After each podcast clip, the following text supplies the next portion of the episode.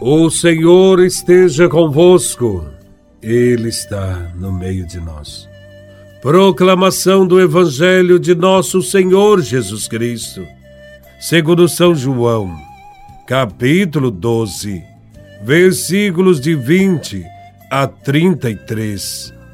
Glória a Vós, Senhor. Naquele tempo, havia alguns gregos entre os que tinham subido a Jerusalém para adorar durante a festa. Aproximaram-se de Felipe, que era de Betsaida da Galileia, e disseram: Senhor, gostaríamos de ver Jesus. Felipe combinou com André, e os dois foram falar com Jesus. Jesus respondeu-lhes: Chegou a hora em que o Filho do Homem vai ser glorificado. Em verdade, em verdade vos digo: se o grão de trigo que cai na terra não morre, ele continua só um grão de trigo. Mas, se morre, então produz muito fruto. Quem se apega a sua vida, perde-a. Mas quem faz pouca conta de sua vida neste mundo, conservá-la para a vida eterna. Se alguém me quer servir, siga-me, e onde eu estou, estará também o meu servo. Se alguém me serve, meu Pai o honrará. Agora sinto-me angustiado. E que direi? Pai, livra-me desta hora? Mas foi precisamente para esta hora que eu vim. Pai, glorifica o teu nome. Então veio uma voz do céu. Eu o glorifiquei e o glorificarei de novo a multidão que aí estava e ouviu dizia que tinha sido um trovão. Outros afirmavam: foi um anjo que falou com ele. Jesus respondeu e disse: Esta voz que ouvistes não foi por causa de mim, mas por causa de vós. É agora o julgamento deste mundo. Agora o chefe deste mundo vai ser expulso. E eu, quando for elevado da terra, atrairei todos a mim. Jesus falava assim, para indicar de que morte iria morrer. Palavra da salvação. Glória a vós, Senhor. O início do Evangelho mostra alguns gregos querendo ver Jesus. O desejo de ver Jesus deve ser também o nosso desejo. Os gregos encontraram um Jesus autêntico, prestes a ser crucificado e glorificado. Jesus é sofrimento e glória. Quem o vê apenas em um desses aspectos tem uma visão parcial e incompleta de Jesus. Há aqueles que só o enxergam no sofrimento, ficam parados na dor, como se a vida de Cristo tivesse findado na cruz. Há também aqueles que querem a glória, sem precisar passar pela cruz esta atitude leva à alienação. É preciso, portanto, ver Jesus, isto é, contemplar Jesus na dor e na glória. Foi esse Cristo que Felipe e André mostrou aos gregos. Jesus, no Evangelho, cita a imagem do grão de trigo que cai na terra.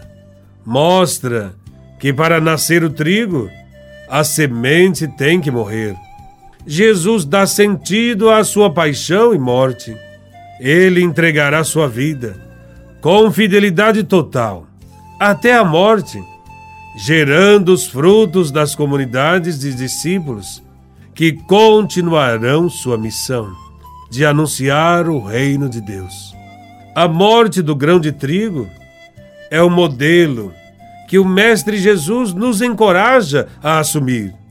Viver a vida em plenitude, com leveza, sem medos, confiantes no amor do Pai e com a certeza de que a morte, quando chegar, não será o fim, mas a porta para a vida nova. Jesus nos mostra que quanto mais nos apegarmos à nossa vida, ao nosso viver egoísta, individualista, mais nós sofreremos as consequências e não produziremos os frutos que poderíamos dar. Se todos nós acolhêssemos esta verdade de coração, a nossa vida seria muito mais plena e abundante. Perdemos tempo. Quando nos consumimos, perdemos tempo. Quando nos consumimos em coisas que não dão em nada, perdemos tempo em função de nos curtir a nós mesmos. Perdemos amigos, famílias, quando egoisticamente só pensamos nas nossas dificuldades e nos isolamos como vítimas. Todo aquele que se fecha em si mesmo perde o gosto pela vida. Seguir a Jesus significa servir desinteressadamente. É ser um grão de trigo que morre para os outros. Quem de nós não quer ganhar a vida? Quem de nós não quer encontrar um sentido para a própria vida? Quem de nós não quer que a vida seja cada vez mais viva? vivida, valorizada, plenificada.